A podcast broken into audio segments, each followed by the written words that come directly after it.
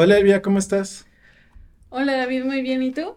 Bien, bien, también gracias. Aquí estamos con un nuevo episodio del podcast y hoy vamos a hablar de un tema que nos parece sumamente interesante a los dos. También los invitamos a escuchar los otros capítulos del podcast pasados y nuestro nuevo video que subimos acerca del proceso electoral, que está muy interesante. Pero hoy vamos a platicar de la normatividad urbana en general, pero en particular acerca de temas de construcción y vivienda que se han convertido en temas bastante, pues, controvertidos en los últimos años, ¿no? Sí, creo que justo partir, bueno, no sé, el caso más reciente y creo que eh, viene muy, muy bien a colación con el bloque que hemos estado platicando sobre eh, el Estado de Derecho y la legalidad eh, en México, que es el caso de Xochitl Galvez, ¿no? Como a partir de que eh, se destapa como, como representante del Frente Amplio para la, para la presidencia del 2024, le sacaron por ahí un trapito que tenía eh, un problema de formalización con los trámites en relación con su vivienda, ¿no? Y entonces creo que, y lo traemos a colación en este episodio porque creo que es muy interesante ver eh, cómo la noción de cumplir o no cumplir o qué leyes se deben de cumplir en lo más cotidiano de nuestra existencia que es quiero hacer una modificación o voy a comprar una casa o voy a este remodelar grande, o sea, voy a hacer una gran remodelación en mi casa. ¿Y qué implica legalmente de esto? ¿Y qué tanto esa noción de lo que implica legalmente la tenemos internalizada? ¿no? o sea, creo que, digo, en este caso fue muy explícito como la, la hilación de ideas de por qué salió el trapito al sol de, de que algo había raro, pero, o sea, lo interesante es preguntarnos qué tanto en nuestra cotidianidad cumplimos con esa normatividad de lo que es vivir en la ciudad, ¿no? Y creo que digo, el ejemplo más eh, eh, explícito, más eh, tangible para cada uno de nosotros es la vivienda, porque pues todos tenemos, bueno, no todos tenemos una vivienda, pero... Todos vivimos en algún lado. todos vivimos en algún lado y justo ese punto puede ser como el, el punto de salida para esto relacionado con en la ciudad, como tenemos esta internalización de si actuamos o no conforme a derecho desde nuestra perspectiva de ciudadanos, ¿no? Sí, exactamente. Y tal vez valga la pena un poco referirlos al episodio que hicimos acerca de la vivienda en general. Eh, hicimos, tenemos un episodio del podcast que trata precisamente acerca de la vivienda y lo decimos más en, en términos del contexto de eh, las condiciones que nos tocaron a nuestra generación en esta, en esta, en estos tiempos, ¿no? O sea, estoy buscando el, el nombre del, del episodio. Del episodio, o sea, creo que hablamos un poco acerca de eso en Aquí nos tocó vivir, de las condiciones que nos tocaron y en un poco en Rosalía y las ciudades de México, ¿no? Que hablábamos acerca de las diferentes ideas y realidades de la Ciudad de, de la Ciudad de México. Y bueno, creo que otra aclaración que cabe meter es que también en general nos vamos a centrar mucho porque conocemos más acerca del caso de la Ciudad de México, pero digamos, en donde podamos vamos a intentar generalizar o hablar de un marco general de este tipo de temáticas en México, ¿no? Sí, y que, o sea, eh, pones un matiz muy importante porque a final de cuentas, eh, cómo se construye una ciudad o cómo se construye em, una ruralidad, ¿no? Para también hablar como de, de la otra parte que es como el, la otra cara de la moneda de la ciudad, eh, pues hay reglas generales, ¿no? Como ya hablábamos en el podcast del Estado de Derecho, eh, referente como a las normas en general, o sea, hay como un escalafón de leyes que aplican a diferentes ámbitos y precisamente hay como ese campo más amplio en el que hay normas que, que son generales para todos, o hay políticas públicas que son generales para todos, pero específicamente ya a nivel como tal cual de, de lo que nos toca a nosotros como ciudadanos, el nivel inmediato o la autoridad inmediata que regula, como por ejemplo el caso de las viviendas, pues es la alcaldía, en el caso de la Ciudad de México, y en el interior de la República son los municipios. Entonces, este, creo que es muy interesante porque además es como algo muy cotidiano y es de la cosa que más eh, cercano podemos sentir, ¿no? El, esa, esa interacción entre el derecho y, la vida cotidiana. Sí, claro, que la mayoría, o sea, muchos trámites, como decíamos, por ejemplo, en episodios pasados, tienen que ver, por ejemplo, con nuestros coches o con nuestra identidad o con cosas que nos pertenecen y que están muy cercanas a nosotros, ¿no? Y en este caso, precisamente, la vivienda es una temática que está muy, muy cercana a nosotros, ¿no? Y regresando a la reflexión que hacías hace un momento, pues me parece muy interesante comenzar pensando precisamente en eso, cuáles son las autoridades y cuáles son también las leyes y ordenamientos que están alrededor del tema de la vivienda, ¿no? Y creo que, digamos, los dos estudiamos para conocer este tipo de temáticas, pero, digamos, son tan complejas porque incluyen muchas relaciones, mucho contexto histórico, muchas autoridades, pero también muchos actores que están imbricados dentro de este, estas relaciones de lo que podemos llamar desarrollo urbano, la vivienda, etcétera, en México y en específico en la Ciudad de México, ¿no? Y en general, a lo mejor hacer como un recuento muy rápido, muy específico, acerca de cuáles son algunas de las particularidades de la Ciudad de México en términos del desarrollo urbano, que digo, ya mencionamos varias en capítulos pasados, pero como un contexto eh, socio-urbano, más o menos platicar acerca, un poco, un, poco acerca de algunas de estas particularidades, ¿no? Entonces, yo te invitaría a empezar y seguimos después. Ok, empecemos. No, o sea, digamos, a, que nos em, empieza a mencionar como justo algunas de estas particularidades del desarrollo urbano en la Ciudad de México y por qué de alguna manera se fueron, digamos, como hemos visto en todos estos capítulos acerca de las normas y el Estado de Derecho, las normas y leyes también han surgido como una forma de regular la vida social, política, económica, cultural en diferentes contextos, pero en particular en México. Y digamos, creo que precisamente hay un contexto más general. Bueno, voy empezando si quieres. Sí, sí, sí. Pero precisamente. Sí, porque justo te iba a decir como mm, más o menos qué, qué particularidades o, o, a qué te refieres con particularidades. Ah, ok, ok. Para, porque eh, mientras te escucho hablar me, me surgen muchas ideas, pero igual y si quieres ve empezando tú y Claro, y seguimos. Ajá. Sí, digamos, o sea, yo tenía la idea de que primero empezáramos como platicando un poco acerca de cómo, precisamente tú estabas hablando un poco acerca de cómo es nuestra relación con la vivienda, con el espacio urbano como ciudadanos y ciudadanas, y me parece muy eh, expresivo o que nos cuenta mucho acerca de, la, de esta realidad urbana en México, el hecho de que, por ejemplo, por un lado, hay un desarrollo urbano que responde a la informalidad, ¿no?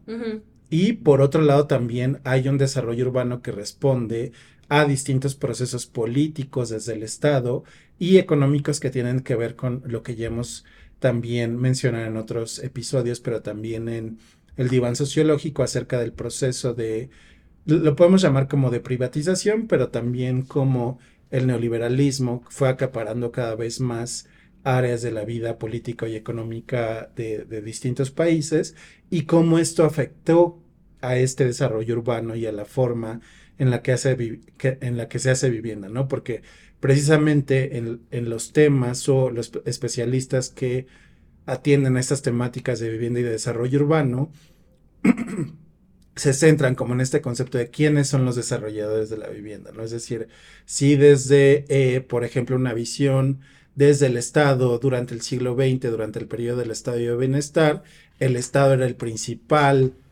generador de proyectos de vivienda y con este vuelco neoliberal entraron nuevos actores y que precisamente eh, desde los 60, 70, 80 empezó a haber como este crecimiento de la informalidad debido a ese vuelco, ¿no? Porque digamos las oportunidades de acceder a créditos de vivienda eran mucho más bajas entonces, en las eh, afueras de varias de las ciudades en México, se comenzaron a dar procesos de urbanización informal a través de la autoconstrucción, es decir, ya no eran ni los privados ni el Estado quien hacía las viviendas, sino que las mismas personas comenzaron a autoconstruir sus viviendas, ¿no? Entonces, desde este marco general, pero también poco a poco irnos bajando hasta lo que queremos hablar en este episodio. Sí, creo que desde que empezamos a platicar este episodio, les me hace muy interesante ver cómo para ti es más fácil ordenar eh, la realidad como desde arriba hacia abajo, y para mí es al revés, ¿no? O sea, eh, eh,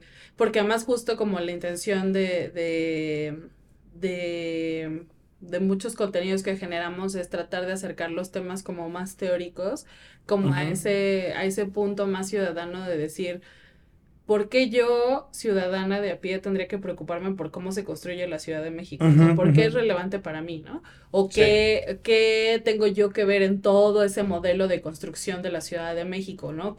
¿Cómo juego? ¿De qué forma? ¿Con qué recursos? Etcétera, ¿no? Y para mí justo es más simple como empezar así de, bueno, yo como ciudadano, ¿cómo me acerco a la construcción de la Ciudad de México? Bueno, en primer momento porque parto de una vivienda, ¿no? Que, que necesito solucionar de primer momento ese dónde voy a vivir y pues eso implica cosas, ¿no? Que es o adquiero una propiedad o compro un terreno y voy construyendo o esa propiedad, digamos, ya está en un terreno y ya está construida y ya me la venden, ¿no? Y salgo y uso la calle y esa calle qué reglas tiene, ¿no? O sea, como un poco de lo que ya platicábamos como, como en el tema de la vez pasada del tránsito, ¿no? Pero no solo es qué reglas hay en esas, en esas calles o en esos espacios donde ya salgo y que pasa de ser como mi ámbito más íntimo y privado, que es mi casa, al ámbito público, que es la vía, ¿no? Eh, bueno, las calles, la vialidad, los espacios más públicos, sino cómo llegaron a construirse esos espacios públicos, ¿no? que, que un poco es lo que creo que en términos más macro es precisamente lo que dices, ¿no? O sea, hay procesos de cómo se fue construyendo la Ciudad de México que por sí mismos ya son interesantes, ¿no? O sea, quién construyó el segundo piso, por qué construyeron el segundo piso, eh, la supervía, los pasos a desnivel, eh, el metro. El metro, el metrobús, el cablebús, eh, ahora el tren eh, de Toluca. El interurbano. Tiene, un nombre exacto del interurbano, ¿no? Y cómo se van articulando todas esas autoridades, porque hay infraestructura que no solo es de uso de la Ciudad de México, ¿no? Sino que tiene que ver con el Estado de México, con Morelos o, con, digamos, eh, una zona que se ha denominado más ampliamente como zona metropolitana del Valle de México, que involucra a más entidades que no solo es la Ciudad de México, ¿no? Y en el caso de la Ciudad de México creo que además es particularmente confuso porque el nombre del estado, ¿no? Se llama Ciudad de México y la ciudad se llama Ciudad de México. Entonces, digamos que es un poco particularmente, o sea, por eso decía, cuando dices particularidades de la Ciudad de México, o sea, creo que hay como muchas aristas desde donde se pueden captar esas particularidades no solo por la naturaleza misma de lo que antes era el Distrito Federal, sino por toda esta interacción que hay alrededor de la Ciudad de México con sus entidades vecinas. Claro, claro, sí, y yo creo que podemos ir como juntando los dos puntos de vista, como el macro y el más cercano a la ciudadanía, precisamente, por ejemplo, por un lado están estos grandes procesos económicos, políticos, que se van cimentando en, cierta legalidad, ¿no? Y tiene que ver, o sea, yo podría, bueno, no yo, porque ya hay expertos que lo han hecho, ¿no? Como catalogar, y, el mismo, y la misma normatividad eh, urbana lo ha hecho, precisamente catalogar como tres grandes grupos de leyes o normas. Si, si tú tienes otro o quieres agregar otro, lo podemos meter, ¿no? Pero digamos que en términos generales podrían haber tal vez tres o cuatro grandes categorías de normatividades o leyes que ordenan y regulan las prácticas y el quehacer no solo gubernamental, pero también de los ciudadanos y ciudadanas y del ámbito privado en términos del desarrollo urbano y la vivienda y lo público en el tránsito, como bien decías, ¿no? Creo que por un lado está el tema del ordenamiento territorial. Eh, bueno, es que es difícil como categorizarlo, ¿no? De alguna manera, porque creo que el ordenamiento territorial también podríamos pensar que incluye las otras categorías, que por un lado es la regulación ambiental, ¿no? Pero podemos, o sea, para entenderlo mejor, o sea, por eso lo estaba separando, ¿no? Por un lado está la, ley, la legislación ambiental, por otro lado está el ordenamiento territorial, Y eh, por otro lado también están eh, las reglas y normas que van normando la construcción en las ciudades, ¿no? Y eh, tal vez un cuarto de lo que estamos platicando ahorita de cómo se va formando todo este contexto de regulación, pues las leyes y normas de tránsito, ¿no? Entonces por eso me pareció interesante y ya a partir de ahí podemos ir bajando un poco en qué se nos es más cercano a todos nosotros y a nosotras como ciudadanos, ¿no?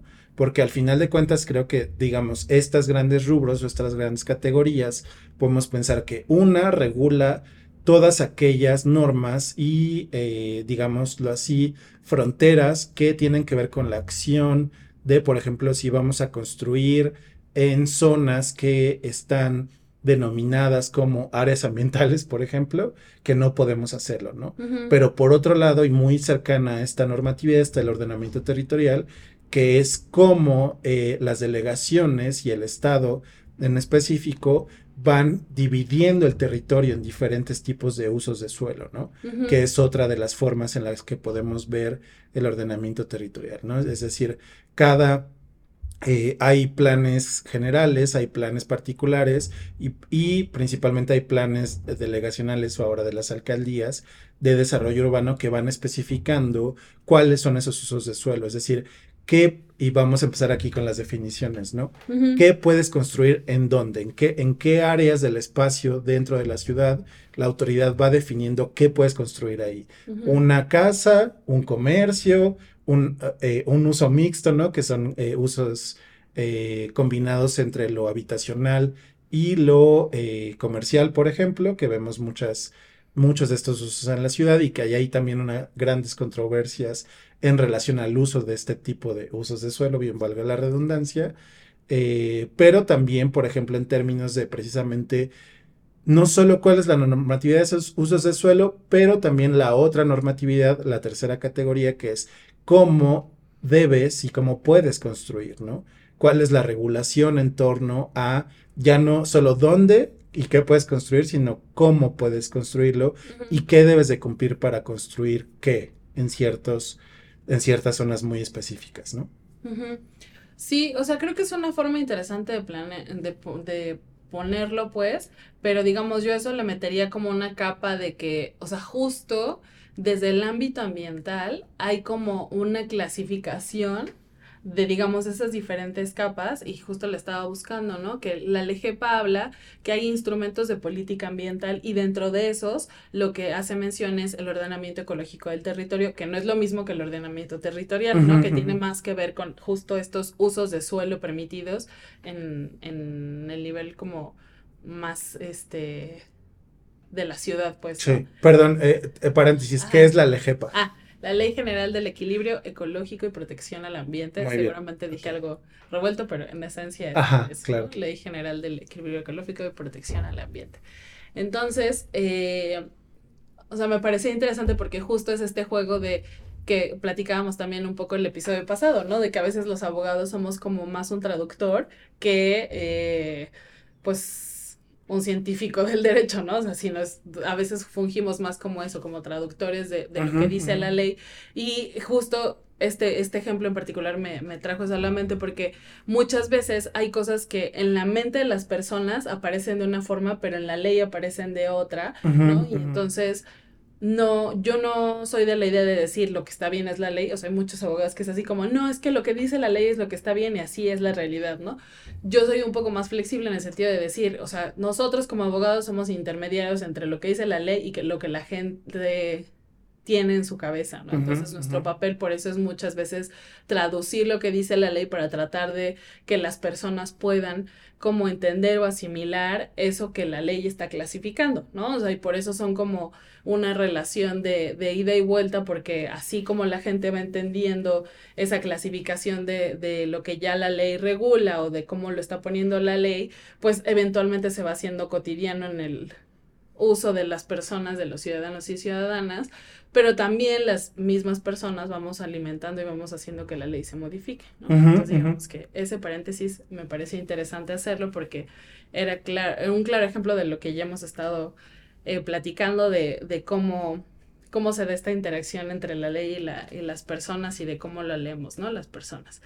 Y me parecía interesante esa clasificación porque digo, a final de cuentas es como muy explícita de, de cómo hay diferentes capas de eh, cómo podemos eh, ir atendiendo a lo que ya está escrito que tenemos que cuidar, ¿no? Que es, por una parte, toda la regulación que tiene que ver con planes y programas que te dicen para qué es apto el, suelo de la ciudad, ¿no? Y que van clasificando los diferentes usos con base en la, la naturaleza o la esencia del, de la tierra, ¿no? Es como, no es, no es casualidad que haya zonas que solo sean eh, de conservación o no se pueda construir y no es casualidad que haya zonas en donde pues en teoría no se debería de construir porque representan un riesgo para las personas, ¿no? O sea, son terrenos como muy, em, tienen un nombre muy específico que ahorita no recuerdo, pero digamos son peligrosos de construir porque no tienen la estabilidad que se necesita para eh, que soporte una vivienda, ¿no? Incluso el mismo eh, digamos, el mismo límite del, del, de los niveles que te permite por, por zona, tienen que ver con eso, ¿no? Con la vocación del suelo y cómo hay zonas que no pueden soportar unas estructuras más grandes o requieren de infraestructura mucho más compleja que no necesariamente es de fácil acceso y, y, no se puede garantizar, ¿no? O sea, entonces para evitar ese riesgo, pues te dicen, no puedes construir más de dos o tres niveles, ¿no? Pero tiene que ver precisamente con esa misma vocación del suelo.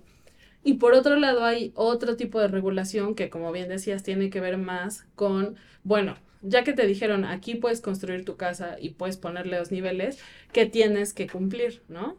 Y es el cómo construyes, el qué tengo que hacer para decirle a la autoridad, aquí voy a hacer una casa de dos pisos, de tantos metros cuadrados, y va a tener este jardín, y va a tener esta otra cosa, ¿no? Entonces, ese es como otro tipo. Y ya no me acuerdo del tercero, pero me imagino, creo que tenía que ver con más con las leyes ambientales, ¿no?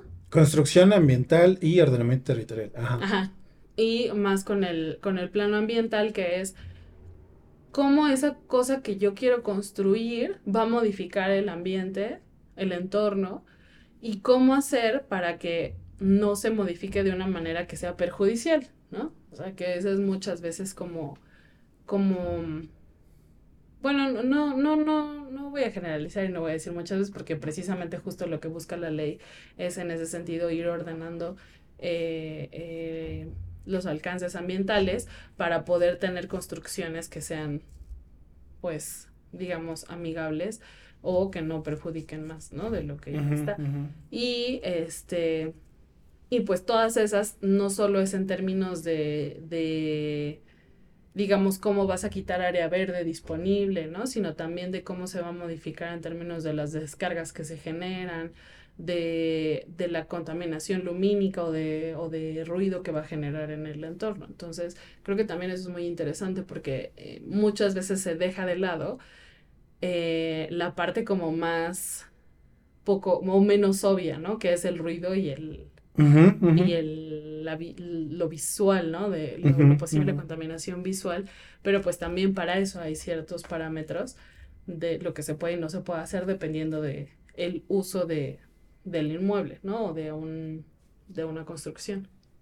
Sí, y eso a lo mejor me sirve para regresarme un poquito en términos de las leyes, porque como decíamos en, en los capítulos pasados, digamos, hay algo que podría concebirse como el espíritu de las leyes, ¿no? O, o por decirlo de otra manera, menos...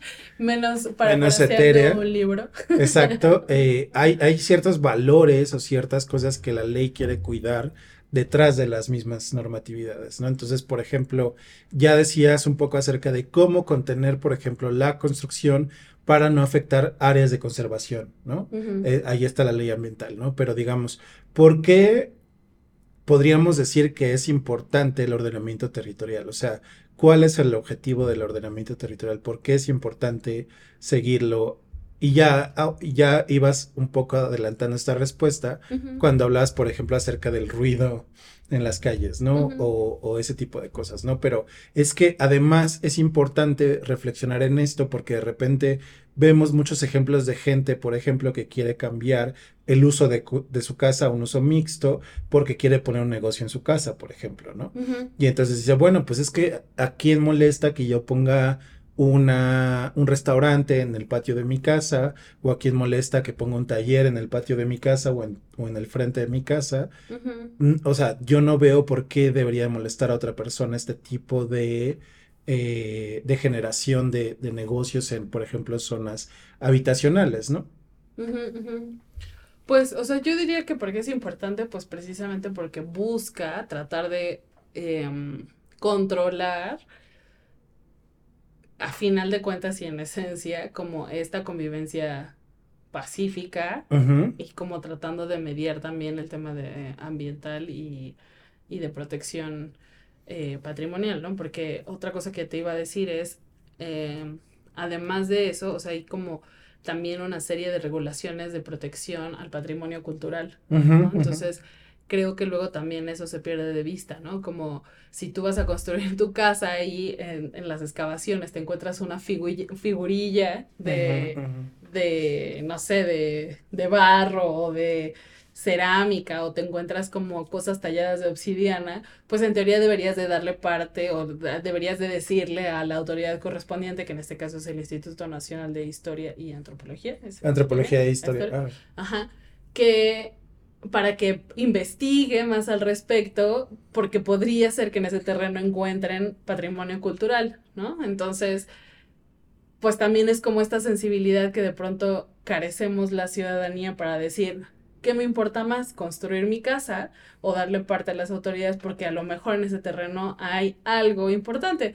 Igual y no hay nada, ¿no? Igual hacen excavaciones y se dan cuenta en que en realidad es como gran parte del territorio que pues a lo mejor iba caminando alguien y se le cayó la figurilla y ya, ¿no? Pero a lo mejor sí había algo y había un centro ceremonial y pues ya dejamos de, de, de darnos cuenta de que había eso porque no avisaron a las autoridades y eso pues completamente escapa de la posibilidad de verificación y vigilancia porque, o sea, si yo propietario en, están excavando y yo la encuentro, y no aviso, pues ¿quién va a saber que había eso? ¿No? Pues nadie. O sea, tiene que ver como con una internalización y una, una cierta sensibilidad a decir, bueno, voy a poner el interés de, de, de, todos por encima del particular mío, ¿no?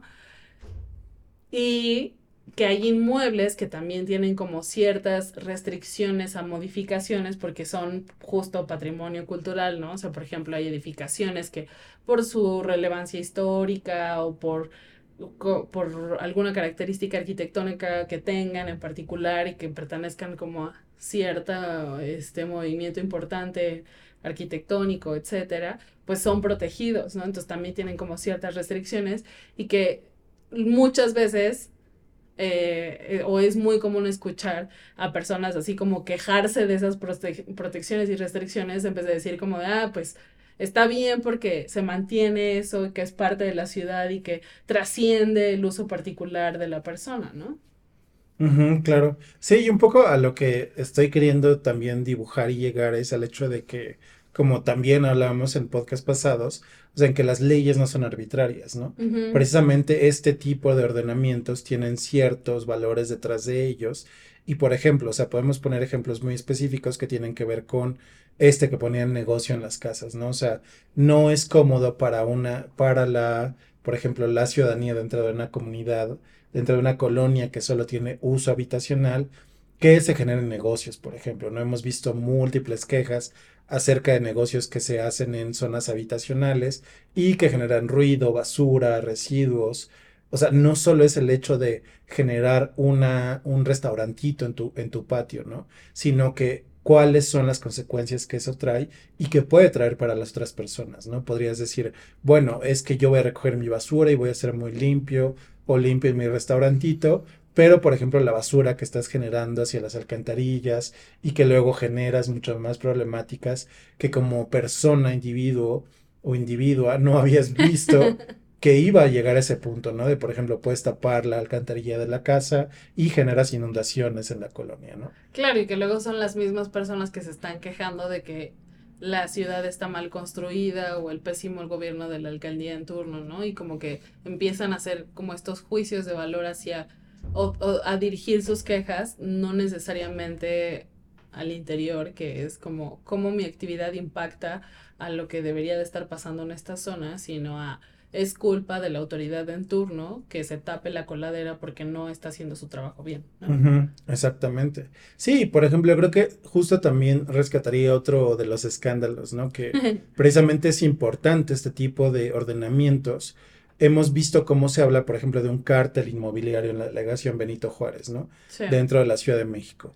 O sea, ¿por qué es importante? Pues, por ejemplo, no sé, uno de los ejemplos más predominantes en los últimos años fue la construcción de este desarrollo urbanístico de la Plaza Mítica, ¿no? Ajá. Que es una plaza que incluye vivienda, un centro comercial, hospitales, eh, también, ¿cómo se llaman estos? Supermercados, etcétera, etcétera, ¿no? O sea, y, por ejemplo, también esa construcción de esa torre del WeWork, que también está por ahí en esa zona, en Coyacán, pues también son ejemplos de cómo, por ejemplo, los vecinos, pero también ciertas autoridades se movilizaron en, contra de estos desarrollos, por solo poner un par de ejemplos, por ejemplo, por el hecho de que cambie el paisaje urbano, ¿no? Que es otra de las cosas que muchas veces no se toma en cuenta. O sea, si estás en una zona que solo te deja construir habitaciones o también comercios, pero limita el número de pisos a construir, por ejemplo, que es otra de las limitaciones que pone el ordenamiento territorial, pues exacto, o sea, pues precisamente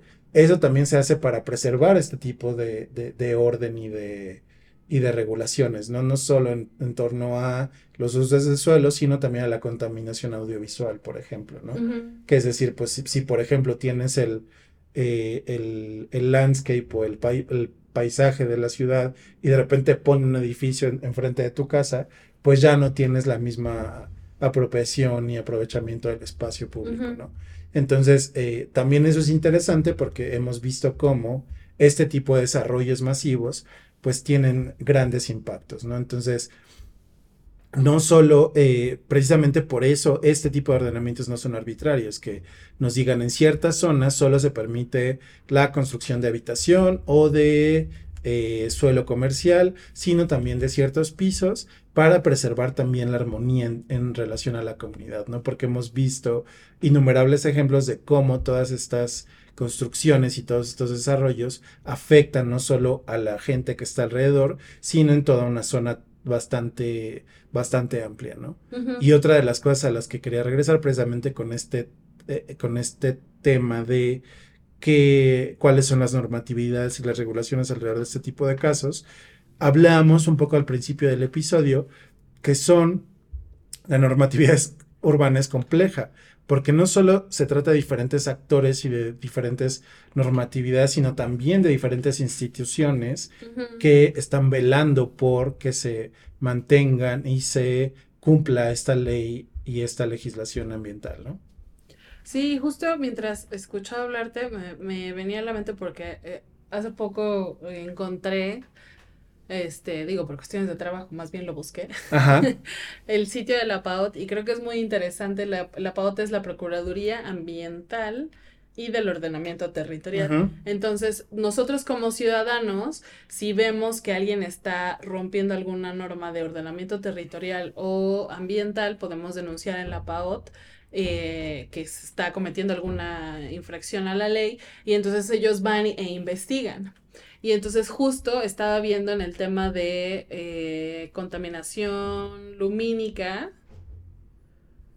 Acá, es que aquí le puedes poner así como por temas. Y me llama mucho la atención, o sea, por ejemplo, en el caso de, de, contaminación visual, son muy poquitas las denuncias. En total, del 2002 al 2023 hay 111. Pero las de ruido van en 3.862. O sea, la gente sí denuncia que haya, o sea, sí se queja por el ruido, ¿no? O sea, creo que justo son como, ah, como decíamos antes, ¿no? O sea, hay, hay temas que son como mucho más tranquilos o como más normalizados, quizás que aprendemos a convivir con ellos, ¿no? A pesar de que haya leyes que limiten esas, este, emisiones, por decirlo de una forma más genérica, a todo lo que tenga que ver con aire, ruido, olores y sonidos. Este, y más bien eh, luces, pero a final de cuentas, o sea, sí hay como esta intencionalidad de estar denunciando, ¿no? Y es interesante, digo, en algún momento dividieron ruido de... Había como una categoría que se llama ruido y vibraciones y luego la separaron en ruido y vibraciones, pero digamos que las de ruido son las que siguen siendo mm. más, más grandes, ¿no? Pero digamos que me llama mucho la atención, ¿no? O sea, a final de cuentas, el tema de ruido es un gran tema en la ciudad, cosa que no es tanto en el caso de energía lumínica, que son 18 de 2012 a, 2023, ni en el caso de contaminación visual, ¿no? Pero, este, también en el caso, por ejemplo, puedes denunciar construcciones irregulares. Entonces, esas seguramente tienen como, como empezaron a medirse desde cierta época porque em, antes estaban en cero y a partir de 2019 es cuando empiezan, ¿no? Como a, a moverse los números en ese respecto, pero digamos, es interesante ver justo como todos estos temas al final tienen que ver con lo que tú decías, o sea, ¿por qué es importante tener un ordenamiento del territorio? Yo creo que en lo más esencial es por eso, para tratar de tener como una armonía en, o sea, va a sonar un poco este, ositos cariñositos, ¿no?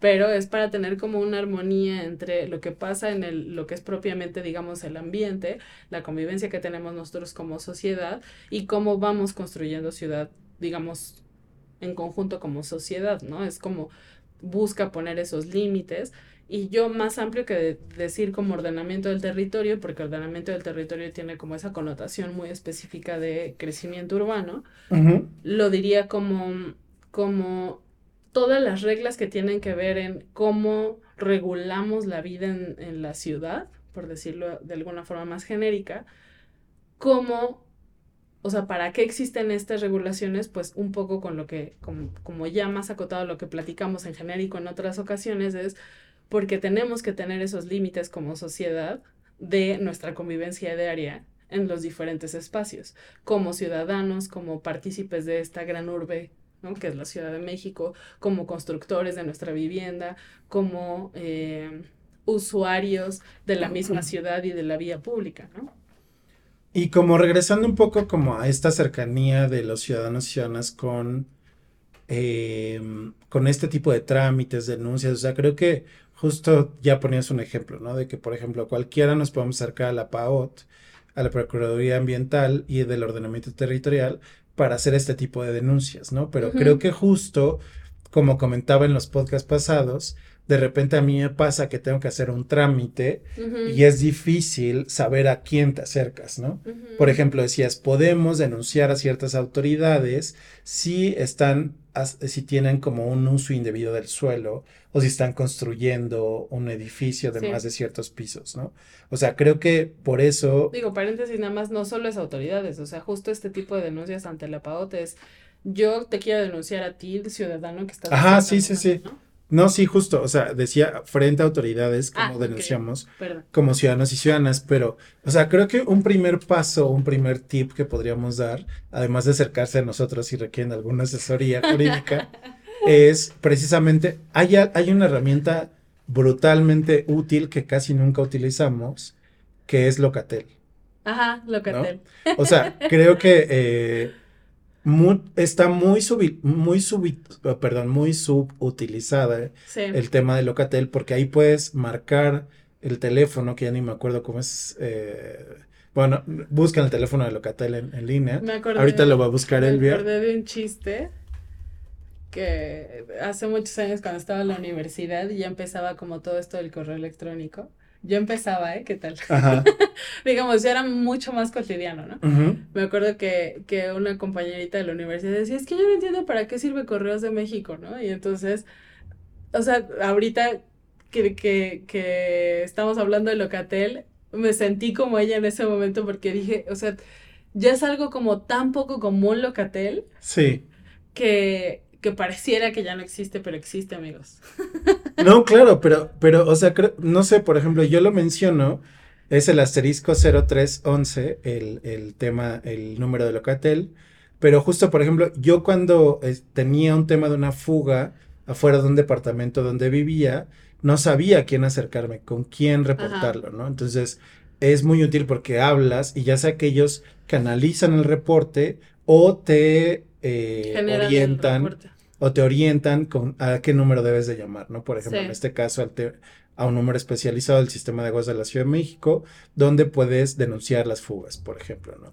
Entonces, eh, por eso un lado, pero también, por ejemplo, hace rato que hablábamos de que la normatividad urbana es muy compleja también en términos de que hay muchísimas autoridades e instituciones que están actuando para salvaguardar este tipo de normativas, ¿no?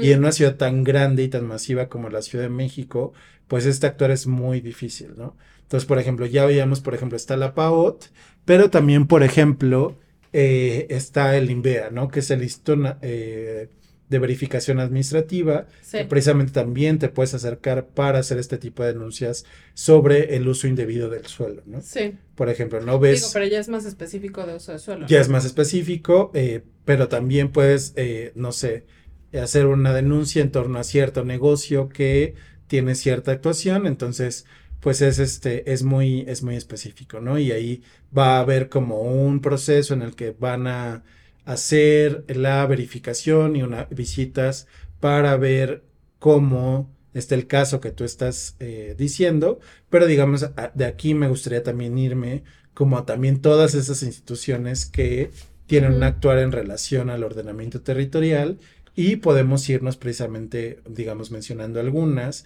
y algunas que pueden ser útiles para todos y todas. Sí, y creo que aquí, digo, a mí me quedaría la duda, yo creo que lo podemos dejar para el siguiente podcast como justo para desenmarañar todas las, la, con más particularidad, o bueno, si quieres en esta, no sé cómo vamos de tiempo. Tal vez en el próximo, sí. Pero, o sea, me, me llama mucho la atención porque la PAOT recibe denuncias en tema ambiental y de ordenamiento territorial y el INVEA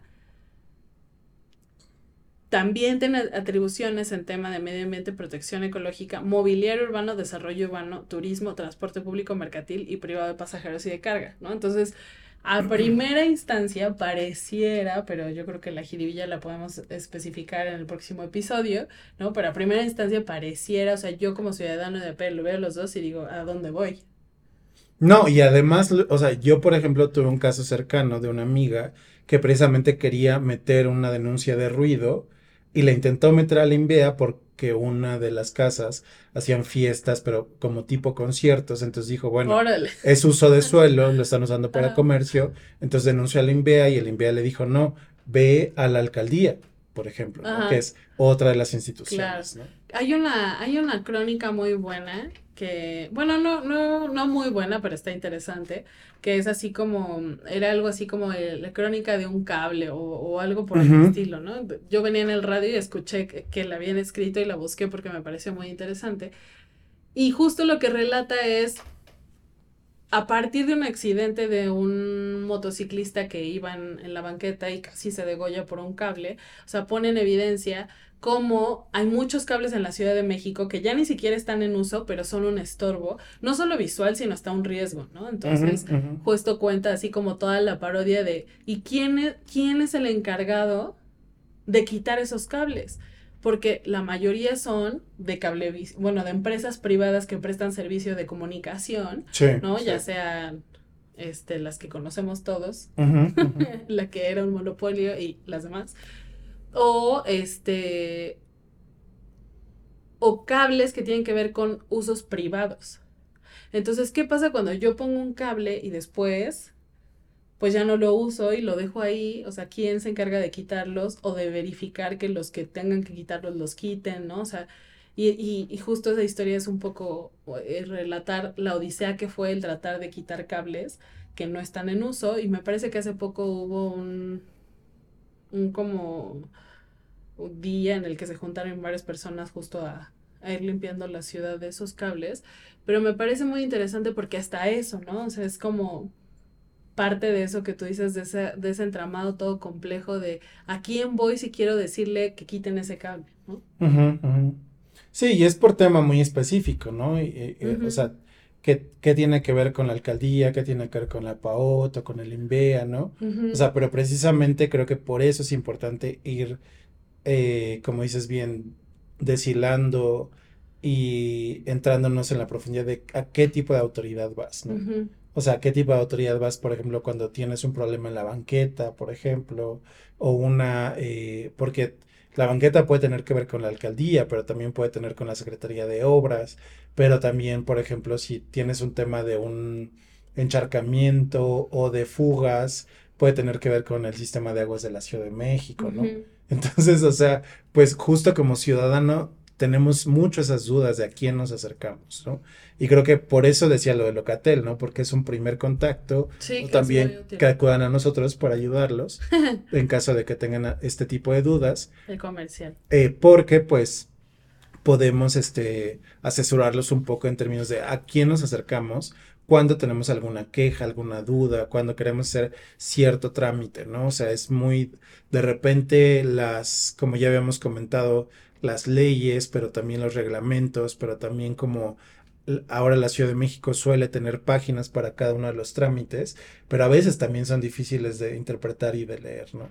Y a veces es más de ir y ver cómo haces el trámite que de realmente saber eh, de, o sea, es difícil a veces conocer todo lo que tienes que hacer por internet, por ejemplo. Sí, sí, yo me acuerdo cuando estaba en la carrera había como todo un ámbito de ocupación que le denominaban los coyotes, que no eran abogados, ajá, pero que eran, digamos, lo que lo, los, los, lo que conocemos como gestores. Así es. Entonces, este, justo estos gestores eran como esos intermediarios que existían y que siguen existiendo, ¿no? Pero eh, no sé si las nuevas generaciones sepan de esto. Tal vez les estamos hashtag millennials descubren, ¿no? Pero había todo un cuerpo de personas que se encargaban a ser como intermediarios entre trámites y, ciudadanos, ¿no? No, que todavía, yo, yo justo vi en la calle hace poco, eh, cerca de aquí, eh, precisamente alguno, algún changarro que decía gestoría vehicular, ¿no? Que te hacen todos los trámites con relación a tu vehículo. Y la verdad es que muchas veces son servicios que ocupamos porque, pues, o sea, cuesta mucho trabajo de repente es precisamente saber cómo voy a hacer un trámite determinado, ¿no? Y a qué autoridad me acerco. Con, perdón, como ellos ya tienen como esa cercanía con, con la, con quien lleva a cabo el trámite, ya se la sabe, ¿no? O sea, aunque la página diga traer esto, esto y esto, te dice, no, además métele esta copia y además ponle aquí, quítale esto, ¿no? O sea, esto ni lo revisan, entonces, como que son ese paso que, que filtra a veces, ¿no? Que sirve como de ventanilla previa. sí, exacto. Y digo, nada más para ir cerrando y para ir mencionando muchas de las autoridades que tienen parte en todo este entramado que podemos ya ir especificando más en el episodio próximo, podemos hablar pues que precisamente hay varias, ¿no? O sea, por ejemplo, en términos federales, la SEDATU, la Secretaría de Desarrollo Urbano, ya se me olvidó el nombre completo, eh, y territorial. SEDATU, sí. Eh, pero, y que además ha ido cambiando, ¿no? Con diferentes, este... Secretaría de Desarrollo Agrario, Territorial y Urbano. Muchas gracias.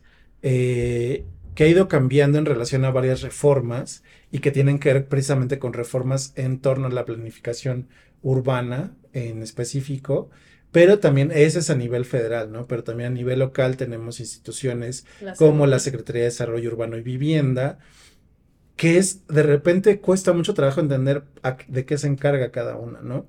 Porque la Secretaría de Desarrollo Urbano y Vivienda es en general la planificación urbana, pero también, por ejemplo, tenemos instituciones como el Instituto de Vivienda de la Ciudad de México. El Instituto de Planificación. El Instituto de Planificación, la Comisión Nacional de Vivienda, por ejemplo. La Comisión Nacional, la Comisión Metropolitana. La Comisión Metropolitana. Entonces, eh, o sea, creo que son, y, que precisamente cada una de ellas tienen como diferentes eh, eh, acciones específicas en las que se pueden meter en relación a la planificación, pero a la implementación también.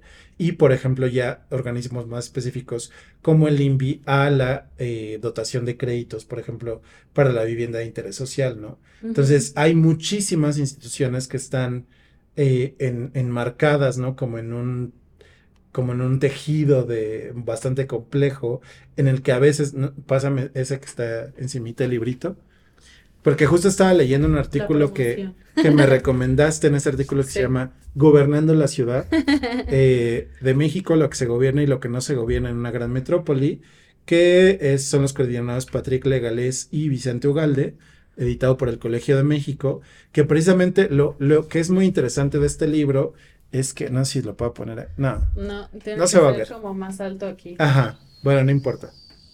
Ahí está. Este, pero precisamente algo de lo interesante es que precisamente un artículo de nuestra querida ex maestra Marta Steingart habla de cómo hace falta mucha coordinación entre estos diferentes institutos para implementar una política de vivienda en la Ciudad de México, ¿no? Sí. Que precisamente como no sabemos bien a bien cuál es esa coordinación, ahora ya no hablan de coordinación, sino hablan de alineamiento de las políticas públicas, ¿no? Es decir, que más o menos se toquen las políticas del INVI con las de la CEDUBI, con las de la CONAVI, ¿no? Entonces, de alguna manera, eh, y, y- y se entiende, digamos, ¿no? O sea, creo que la- el gobernar la Ciudad de México es una tarea casi imposible que precisamente eh, tiene que tomar en cuenta no solo el tema de la vivienda, sino el tema ambiental, el tema social, el tema político, que es bastante fuerte también en la Ciudad de México, que ya no, no hablamos del tema político en- dentro del tema del desarrollo urbano y la vivienda, que es también muy interesante, pero digamos son cosas que podemos ir dejando para el próximo episodio.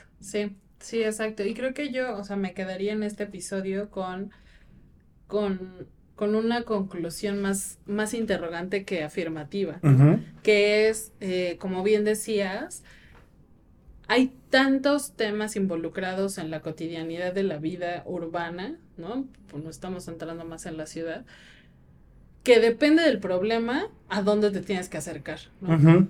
Y que a veces justo como esta especialización de las instituciones y de las leyes, como que va refinando tanto que a veces es confuso algo que en genérico pareciera un mismo problema, ya en lo específico en realidad quien resuelve tiene que ver con, o sea, ya es como en la especificidad quien te das cuenta a quién, ¿no? O sea, si la PAOT y el INVE a las dos pueden recibir denuncias sobre temas ambientales, ¿a qué voy, no?